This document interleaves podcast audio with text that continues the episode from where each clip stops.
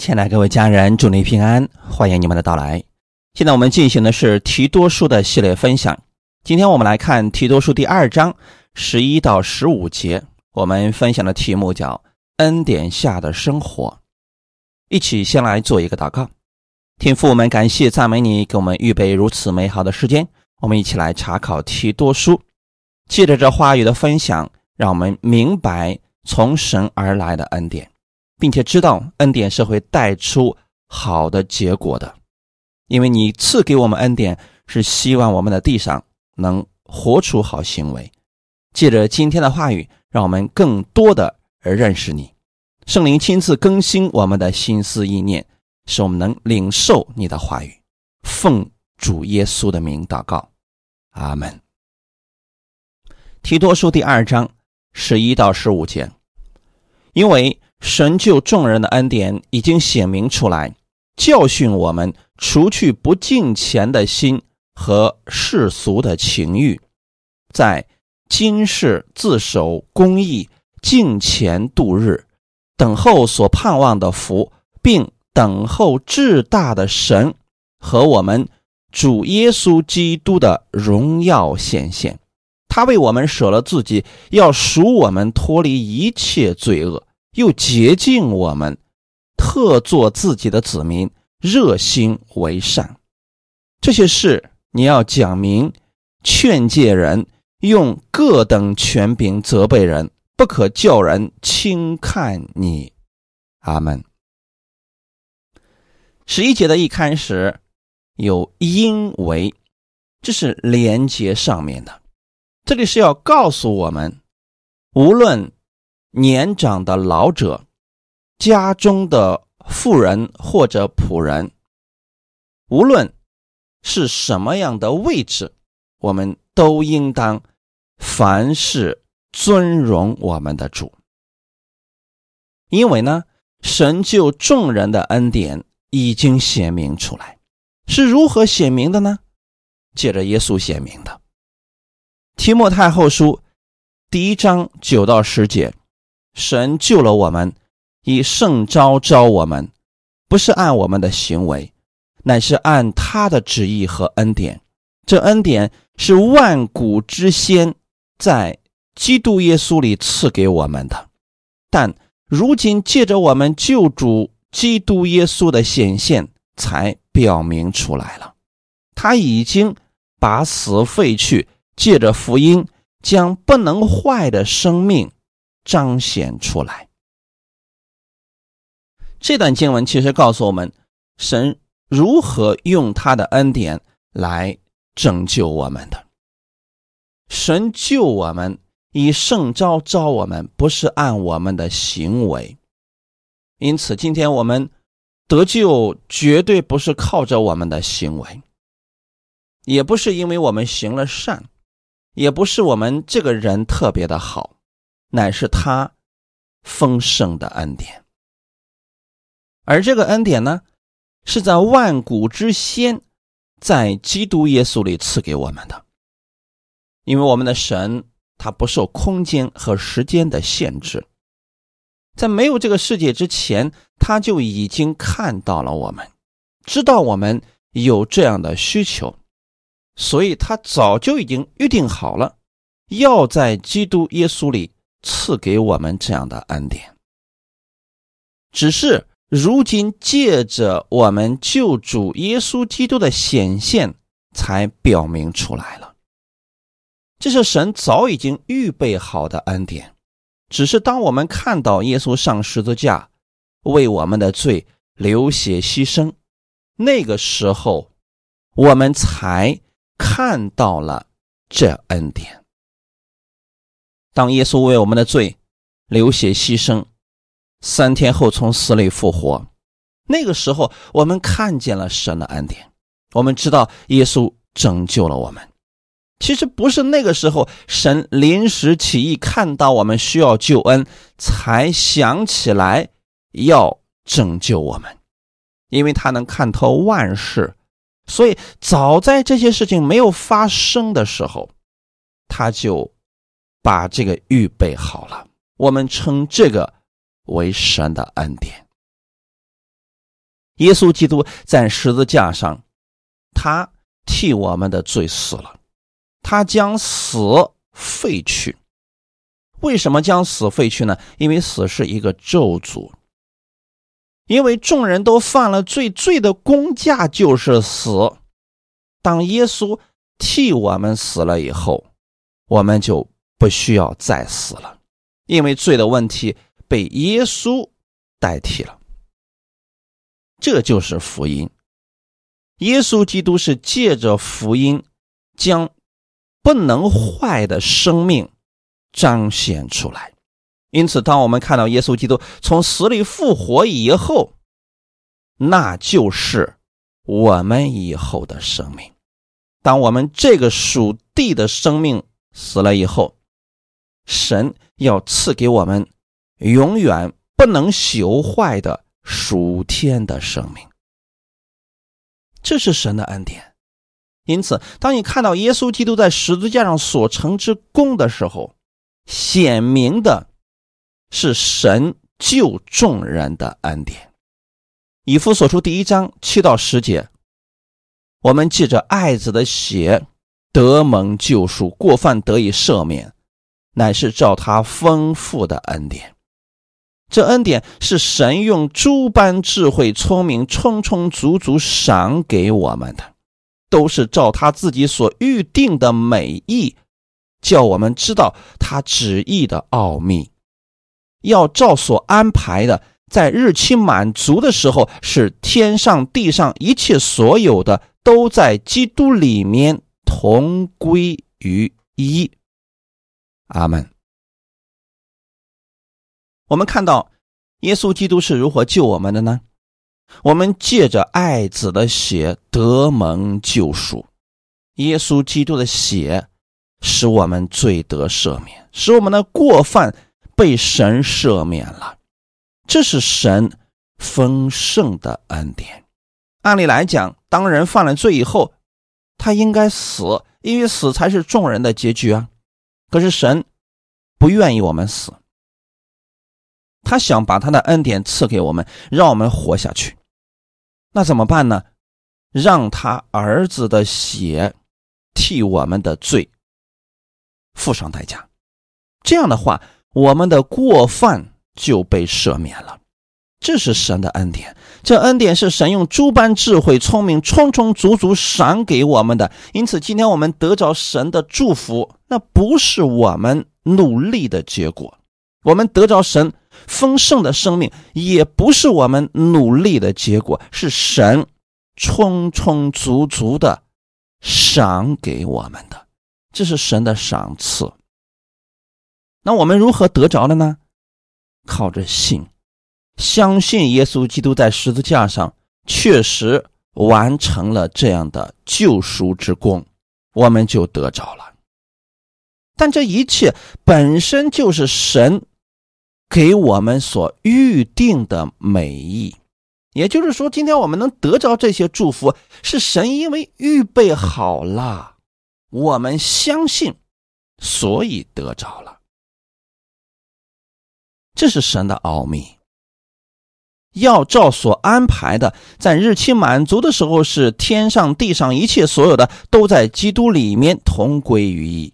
在创世之前，神就把这些都安排好了。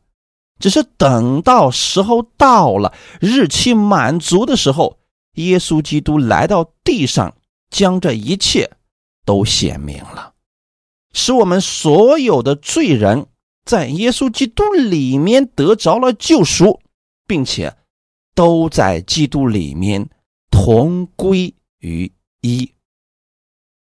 这是神的恩典，不管你是。哪个地方的人，什么年代的人，你都要靠着耶稣的血得蒙救赎，你都要靠着基督的生命，才能拥有属神的生命。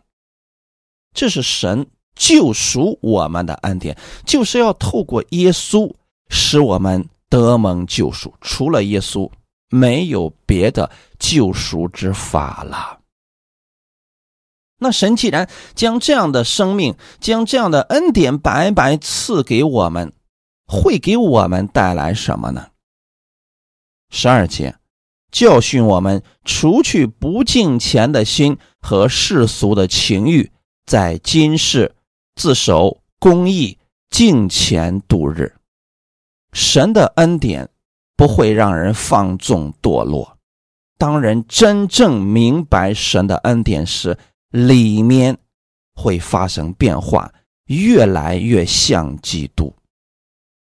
可能有人就问了：那为什么有一些人？他说他接受恩典，可是生活还是十分的败坏啊。他口里面经常定罪别人，骄傲自义等等。那只能说明一件事：他那不是恩典。当人真正明白耶稣基督是如何爱我们、为我们舍己的时候，人领受了这种生命，他会活出基督的样式来，或多或少，但一定是基督的样式。这是明白恩典的人，不是所有说自己明白恩典的就一定会明白的。我们要看这个果子，也是可以分辨出来的。因为神的恩典，他会教训我们，除去不敬虔的心。恩典会教训我们，怎么教训我们呢？不是用律法那种定罪的方式，是。感动我们，带领我们，启示我们，这种教训是让我们心甘乐意的去跟随他。这里说神的恩典教训我们，除去了不敬虔的心。原文当中没有“心”这个字，是指不以神为神，不让神在我们身上得着出路，这就是不敬虔。原来。当一个人明白神的恩典的时候，首先除去的是不敬虔。在圣经当中，不敬虔的意思就是不信与不义。比如彼得后书里边提到的挪亚时代、索多玛、俄摩拉的时代，这都是不敬虔的时代。而那位仅仅得救的艺人罗德。却被称为敬虔的人。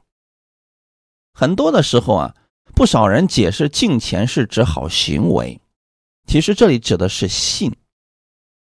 当人明白神的恩典的时候，不会选择不信神，不会选择不义，他会选择跟随神。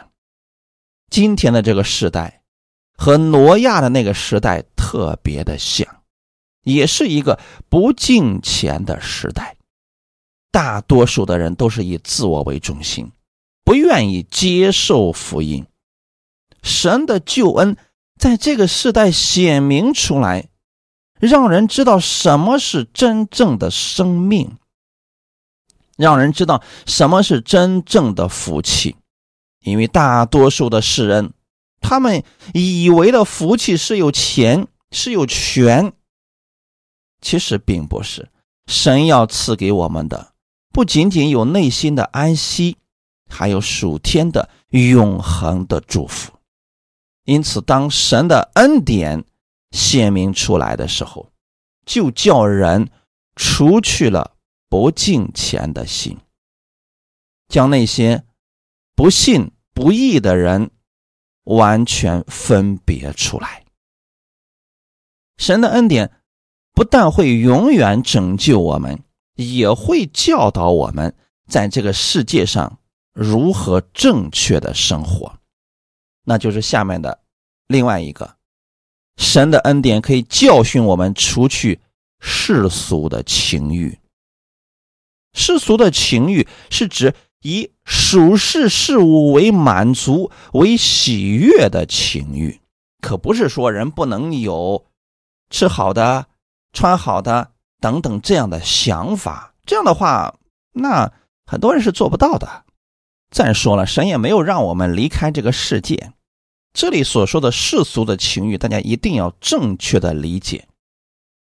世俗的情欲，约翰也将情欲与世界相提并论，在约翰一书第二章十五到十七节。不要爱世界和世界上的事。人若爱世界，爱父的心就不在他里面了。因为凡世界上的事，就像肉体的情欲、眼目的情欲，并今生的骄傲，都不是从父来的，乃是从世界来的。这世界和其上的情欲都要过去，唯独遵行神旨意的是永远长存。阿门。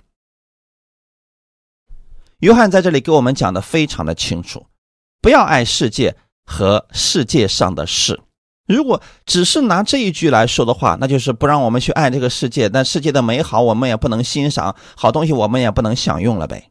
不是这个意思。后面说的非常的清楚啊。世界上的事指的是什么呢？肉体的情欲。这里所说的肉体的情欲指的是什么呢？就是把所有的精力都用在了吃的好一点、穿的好一点、过得好一点等等，而其他的呢，他完全不关心了，完全是以世俗为中心，以自我肉体为中心。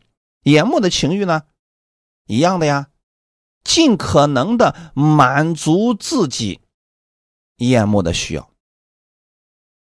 并且呢，对神的事情他也是不关心的，所以他的眼目都在怎么样才能够让自己过得更舒服。今生的骄傲呢，一样的，因为前面已经过得很好了，所以后面才骄傲啊，弟兄姊妹。而这些你会发现，它有一个共通点，就是全部都是仗着自己自夸，都是想以自我为中心，过得更加的极致，越来越好，越来越好。但是这种贪心会永无止境的，最终让人越来越骄傲，骄傲的人。他就看不到美好了，他就觉得自己是最好的，而这些都不是从父来的。所以，约翰这里所说的“不要爱世界和世界上的事”，指的是这一些，而这些呢，是从世界来的，可不是说我们不能爱这个世界，而是指不要将你的眼目、心思。都定睛在这个世界上，似乎这个世界就是你的一切了。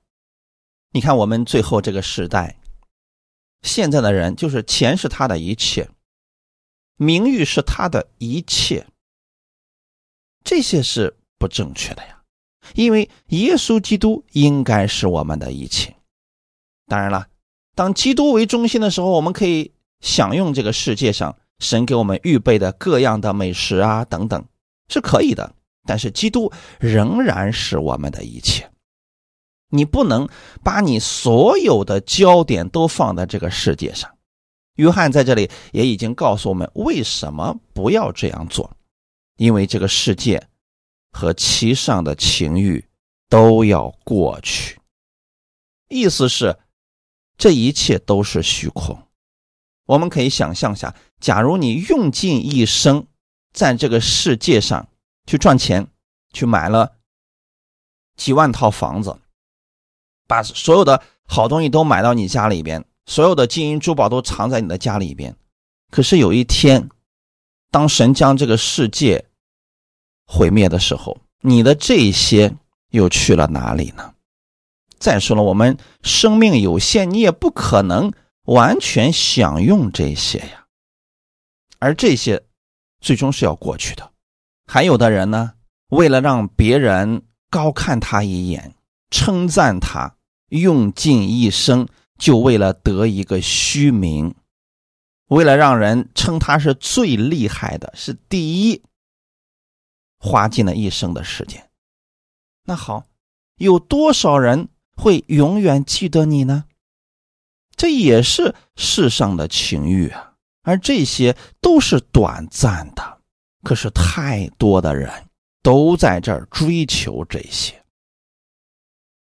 所以约翰想让我们看明白这些，唯独遵行神旨意的是永远长存。当我们为主去做工，按照神的话语去生活的时候，这些才是长存的呀。比如，我们在这个世上，我们去传福音、去服侍教会，那么神会永远记得我们所做的这些，并且会给我们永久的赏赐。神给我们的这些应许都是直到永远的。世上的这些，如果离开了基督，这些都是短暂的，连这个世界都是短暂的呀。所以情欲在这里主要是指旧生命当中那些坏的倾向，就是你是以自我为中心的一种存在。在加拉太书第五章十六到十八节。我说：“你们当顺着圣灵而行，就不放纵肉体的情欲了。因为情欲和圣灵相争，圣灵和情欲相争，这两个是彼此相敌，使你们不能做所愿意做的。但你们若被圣灵引导，就不在律法以下。为什么要在这里强调这些呢？”因为情欲和圣灵会结出两种不同的果子。当人顺服圣灵去行的时候，自然就会有节制、端庄、自守、信心、爱心、忍耐等等。而当人远离这些，以情欲为中心、以自我为中心的时候，那就会去说谗言、互相攻击等等，就会陷害别人。所以前面提到了，不管是老年人、是少年人，还是少年妇人等等，都是期望他们能活出圣灵下被圣灵引导的生活。那样的话，他们的生命自然就改变了呀。所以很多人总是特别在意这个果子，却很少去关注这个果子是由什么产生的。所以我们还是需要去看一看这个源头。源头在哪里呢？顺服情欲还是顺服圣灵？而保罗是希望我们顺着圣灵而行，顺着圣灵而行，那一定是以基督为中心的。当人以基督为中心的时候，他就不会放纵情欲了呀。当人以基督为中心的时候，他就知道这个世界和世界上的一切都是短暂的。他就不会把一切的焦点都用在这个世界上，那么他在这个世界上的得失就不会影响他亲近神了。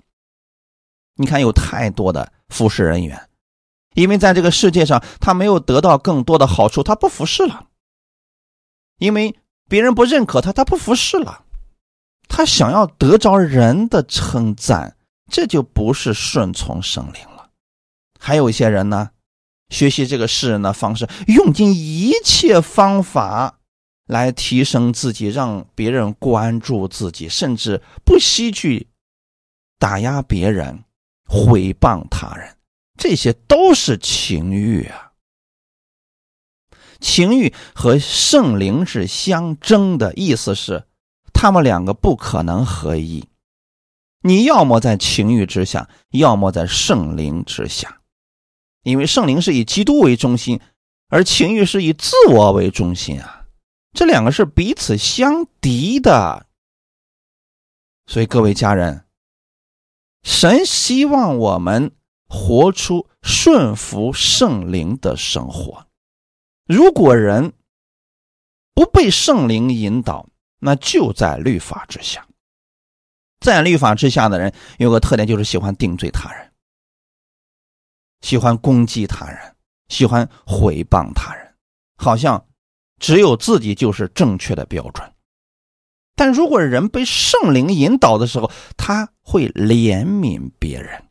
大家想想看，如果一间教会的人都在圣灵的引导之下，那么每一个人他不是去挑别人的毛病，而是包容别人、饶恕他人，彼此相爱了。这样的一间教会，那是。非常有爱心的，阿门。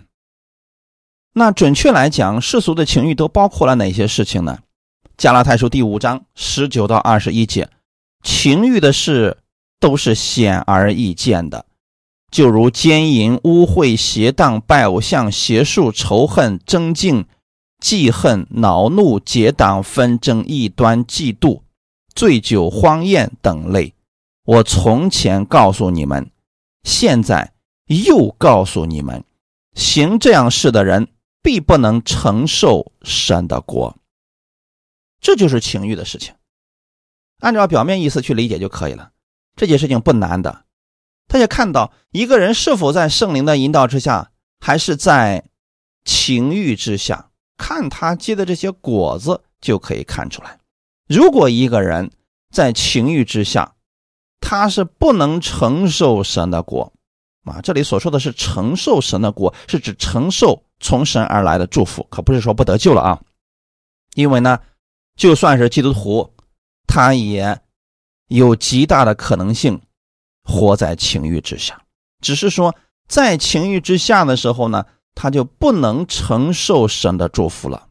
这个很容易理解啊。比如说，当一个人心里充满了记恨、恼怒的时候，那他就失去了平安了。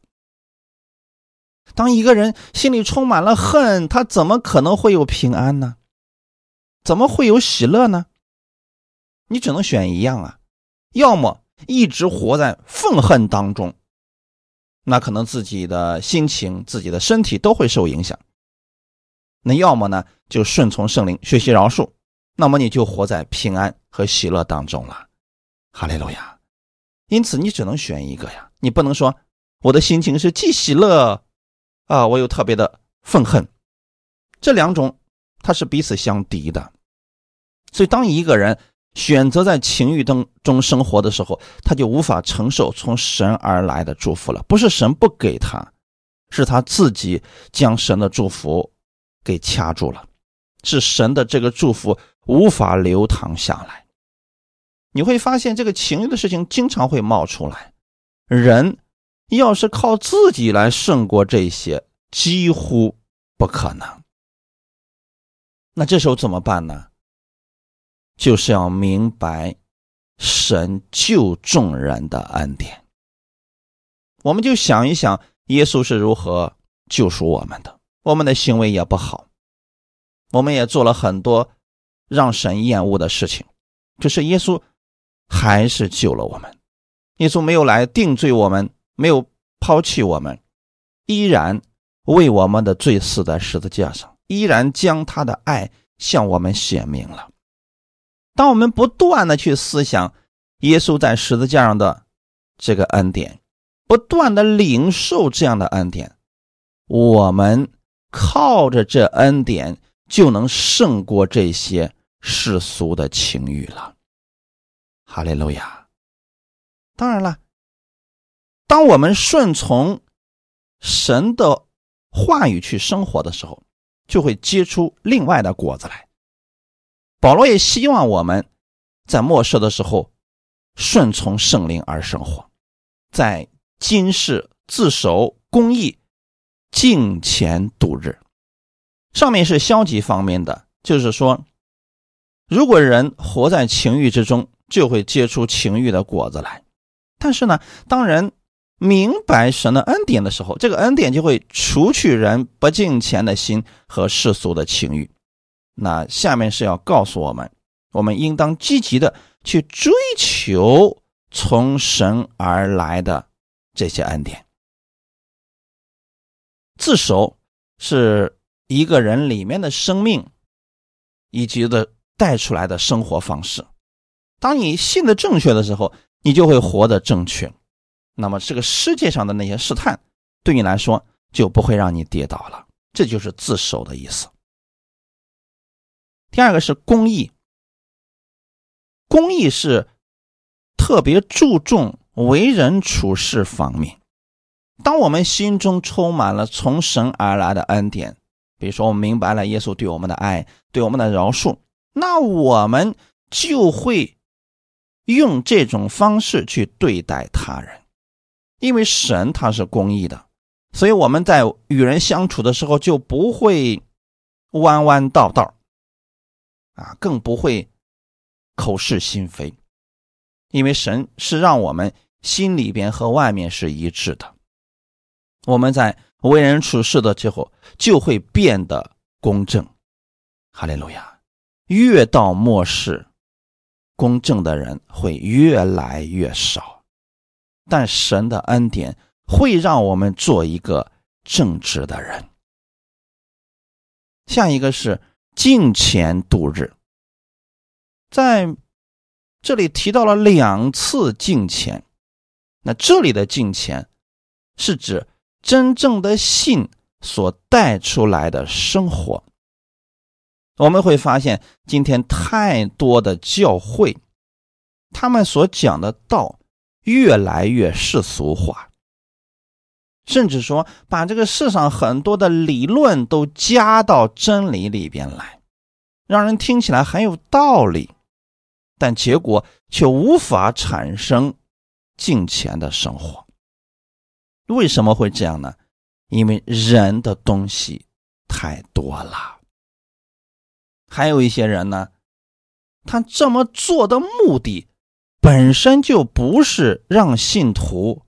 敬钱度日的，他有他的目的所在，就是这些人是假教师，是假师傅，他们以敬钱为得利的门径，目的就是为了骗取他人的钱财，获得他人的称赞。就这样的一些人混杂在教会当中，所以他们讲什么都可以做，他们讲。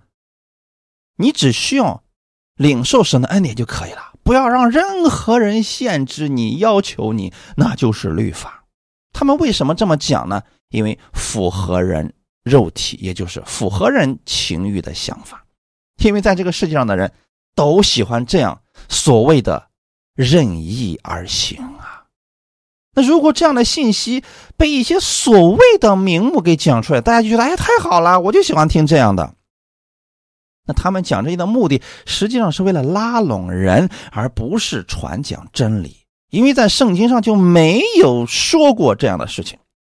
圣经上不管是新约还是旧约，都是让我们活出不一样的、分别为圣的生活。而这个分别为圣的生活，不是另类，而是像耶稣一样，给别人带来益处的。而且这样的敬虔生活呢？会让我们越来越喜爱神的话语，让我们越来越有基督长成的身量。你就看人家保罗，他是一个敬虔度日的人。那保罗什么时候听不进去别人的建议了？那保罗什么时候放纵自己的生活，打压别人，经常说这个是错的啊，那个是错的？保罗又什么时候说过？我们已经领受恩典了，所以什么都不需要做了，就等着神的祝福掉下来吧。没有这样说过的。保罗写了很多的书信，他前面是强调真理，后面一定是让这个真理进入我们的生活，改变我们的生活，也希望我们活出与真理相同的样式来。阿门。因此啊，大家听到一定要听正确了，不要什么人的都听。有时候，符合我们口味的、体贴我们肉体的，这不见得是个好事情。我们要看看神的话语是不是这样讲的。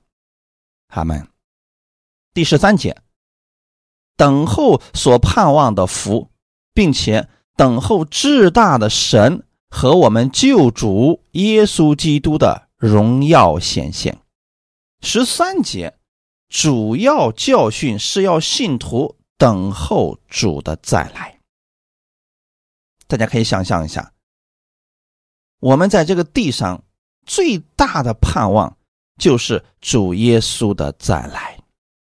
那在主耶稣再来之前，我们该如何生活？这是我们每个信徒不一样的选择。有的信徒呢，选择啊，随便怎么舒服怎么来。而有一些，他则选择敬钱度日。为什么呢？他这样敬钱度日，他是在盼望等候神给他的福分。哈利路亚！因为我们已经罪得赦免了，我们的生活当中也有圣灵的引导，那我们在这个地上的生活就变得十分有意义了。干什么呢？比如说传福音、服侍教会等等，这是最终我们活出来的样式啊！可不能像一些人所说的那样，哎，我们的目的就是不断的领受、不断的领受、不断的领受，好，最后变得十分的骄傲了，因为他好像觉得说，我就是要不断的领受，神不断的给我恩典，那人也要不断的给我恩典，这就是领受嘛？那谁去付出恩典呢？神付出恩典，这是真的，那人也要给你恩典的吗？如果大家都领受的话，哪一个人愿意付出这样的呢？哪一个人愿意去传福音，愿意为主去受苦，愿意为福音受逼迫呢？因为我们一定知道了一件事情就是，我们在传福音的时候是会受到逼迫，甚至说会人被人不理解。那谁愿意去做这样的事儿呢？所以说啊，当我们正确的领受了神的话语，那我们就会参与到服饰当中。参与服饰的时候，我们是在等候所盼望的福，因为我们知道我们做的这些事情是有意义的。主再来之前，我们去做主所愿意的事情，将福音传到地极，安慰那些软弱的人，去把神的恩典让更多的人明白，活出敬虔的样式来。哈利路亚！所以，我们不仅仅是为了进天国才信的耶稣，我们更愿意活出不一样的生活。因为你在地上所做的，为主所做的，将来神要给你永久的赏赐啊！当耶稣基督再来的时候，我们的这个身体要发生改变，与主耶稣复活那样的灵体相似。这是其中一个，我这样的祝福是每一个人都有的啊，每一个相信主耶稣的人都会如此的。那还有一种不同的是什么呢？赏赐不同。在地上为主做工多的，将来的赏赐是大的；为主做工少的，将来的赏赐是少的。赏赐和行为是有关的。那这里提到的行为就是敬虔度日的生活方式。你相信了神的话语，活出了神的话语。阿门。这荣耀的赏赐是永远存在的。你在地上所得的福分呢？如果这个世界消失了，这些福分也就消失了。可是你在地上为主所做的。这是永远的赏赐，即便到了将来的新天新地，这些赏赐也会永远与我们同在的。这就是为什么有那么多的人，他等候至大的神和我们救主耶稣基督的荣耀显现，那是对他们而言是最大的盼望。哈利路亚！耶稣还没来，因此我们需要。继续为主做工，一方面活出好行为，另一方面去服侍教会、传扬福音。第十四节，他为我们舍了自己，要赎我们脱离一切罪恶，又洁净我们，特做自己的子民，热心为善。这里提到耶稣基督是如何做我们的榜样的，他是如何在地上的时候敬虔度日的。他为我们舍了自己，指的是耶稣基督为了洗净我们的罪，他牺牲了自己。那我们在地上的时候，我们能做的事情最大的就莫过于为了福音牺牲自己。再看看我们周围，到这个末世的时候，真的能找到多少这样的服侍人员呢？有多少信徒愿意为了福音舍弃自己呢？似乎非常的少。更多的人是为了自己能出卖自己的弟兄的。那这样的人，他们的结局何等可怜呀！耶稣基督是为了我们舍了自己。为什么舍了自己呢？要救我们脱离一切罪恶，又洁净我们。如何洁净我们呢？流出宝血，使我们罪得洁净。这样的话，我们就成为了神的子民。这里不是用神的儿女，而是用子民。既然是子民，那我们就要去听神的。在神的国中，我们就要顺服神的话语啊，阿门。所以在这里呢，主要是要强调我们如何的敬虔度日，要效法像耶稣一样。耶稣如何在地上敬虔度日，我们也当如此。耶稣在地上的时候，是完全以天父的话语为中心。为标准的，我们也理当如此啊！耶稣基督所做的所有的事情，都是为了他人得益处，牺牲自己成就他人。那我们在这个地上生活呢？服侍人员也好，信徒也罢，这应当成为我们的标准呢。你能不能做到，为了成就他人？牺牲自己呢，这就是热心为善了。这样的人，在天国的祝福是大的。哈利路亚！你要知道，即便是在教会当中，也缺乏这样的人。当然了，要成为这样的人，需要极大的信心。他一定是明白了神的恩典。才心甘乐意去做这样的事情的。我就举个例子，比如说彼得，彼得一开始多么惜命的一个人呢？他为了保全自己的生命，甚至能否认耶稣三次。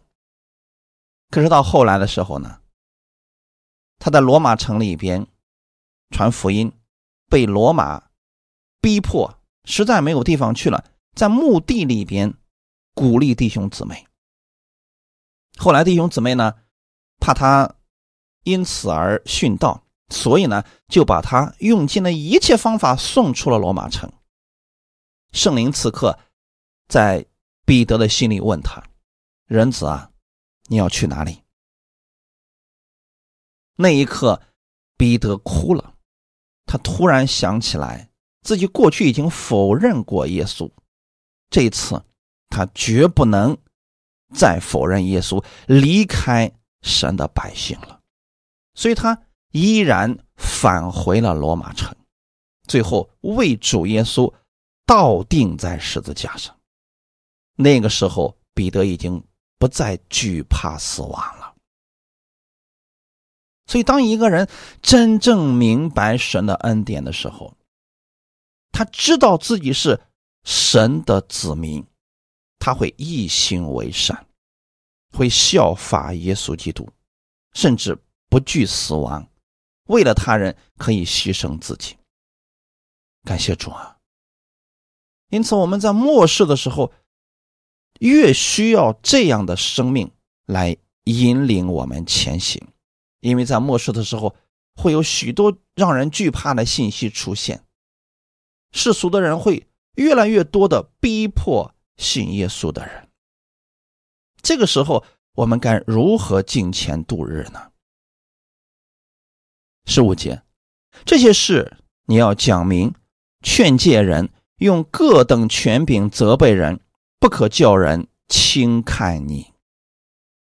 保罗提醒提多，不单在责备人的时候要用权柄，还要。讲明各等真理教训，劝诫人的时候也要使用权柄。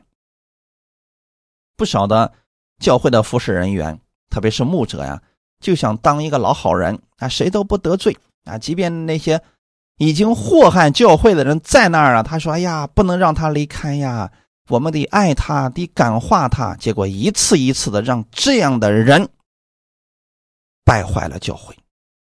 所以这个时候是要使用权柄的。如果有些人劝了两三次依然不听，就让他离开这间教会，不要让他再祸害大家了。这是智慧。阿门。可不能什么时候一直都使用爱心，因为服侍教会是需要有智慧的。阿门。那么有一些人，他找了那个童工，多次跟他之间真理不合，很明显的他有自己的想法等等，还是要去忍耐他。这个时候不要忍耐了，既然真理上看法不同，就不要合一了。阿门。说明什么？他不适合当童工。可能提多在这一方面呀，他很难下决心，总觉得说要顾及一些人的面子，哎，让这些人下不来台多不好啊。所以保罗在这儿告诉他，这些事你要讲明劝诫人，用各等权柄责备人。各等权柄的意思就是用尽他的权柄，这个权柄是从哪儿来的呢？从神来的。神既然让他负责这间教会，那么他就应当使用这些权柄去做这样的事情。阿门。神的仆人所拥有的是从神而来的权柄，不是在这个世上的权位的那种权柄，乃是属灵的权柄，真理的权柄。你想，服侍人员如果都不知道自己拥有什么样的权柄，都不知道如何用真理去管理教会，他怎么去？做事情啊，因此鼓励大家，如果你现在参与服饰的，一定要顺序的收听咱们的系列查经系列。那这些系列呢，会让你有智慧，知道如何去服侍大家的。阿门。属灵的权柄，我们还是要去使用的。阿门。保罗在此叫提多用一切权柄劝诫人。责备人，一方面呢是哥里底信徒不服约束，已经到了必须用权柄来对付的程度了。大家一开始在第一章里边提到了，他们这些人呢好说谎，又懒又恶，那必然是有一些人老油条，你说什么他都听不进去的。这时候怎么办呢？说一两次。如果不听，那么叫上教会的服侍人员再去劝他；再不听，直接赶出教会。阿门。另一方面，保罗也想提醒提多，怎么样去管理教会，那就是不要叫人小看他年轻。他虽然年轻，但是有属灵的权柄。在这里，可能指的是有一些教会当中年龄很大的人。不服管理，觉得自己年龄大，倚老卖老了。这个时候呢，年轻的提多是想告诉他，我要使用属灵的权柄的时候，不顾你的年龄和面子的。那要怎么做呢？常常保持被圣灵引导，顺从神的旨意啊。因为这样的权柄一旦使用了，可能真的有一些人就没有面子可言了。当然了，保罗让提多去使用这些权柄的目的，是为了让教会更好的。因为有些人他就是自由散漫惯了，谁的话都听不进去，在教会里边到处造谣、散播各种信息，这会让教会人心不稳的。那怎么办呢？劝诫这样的人要使用权柄，听不进去，让他离开好了。这样的话，让教会其他的弟兄姊妹可以顺服神的话语，活出美好的见证。感谢主，愿今天的话语给大家带来一些帮助。我们一起来祷告，天父，我们感谢赞美你，谢谢你把这样的话语赐给我们。你将你的恩典显明出来，是要教训我们，除去不敬虔的心和世俗的情欲，让我们在这个世界上可以敬虔度日。可以以耶稣基督的话语为我们的标准，活出基督的样式来。这是我们恩典下的生活。恩典不是让人放纵，而是让人过出分别为圣的生活。你会赐给我们这样的力量，天父，我们谢谢你把这样的智慧给我们，让我们知道如何在教会当中生活，如何活出美好的见证，在我们的生活当中。你帮助我们，让我们带着这样的力量，每一天过生活，让我们每一天都以神的话语为我们的标准，让真理来引导我们的生活。越到末世的时候，我们越需要如此，也让我们在真理当中能够一同前行。感谢赞美你，一切荣耀都归给我们在天的父，奉主耶稣的名祷告，阿门。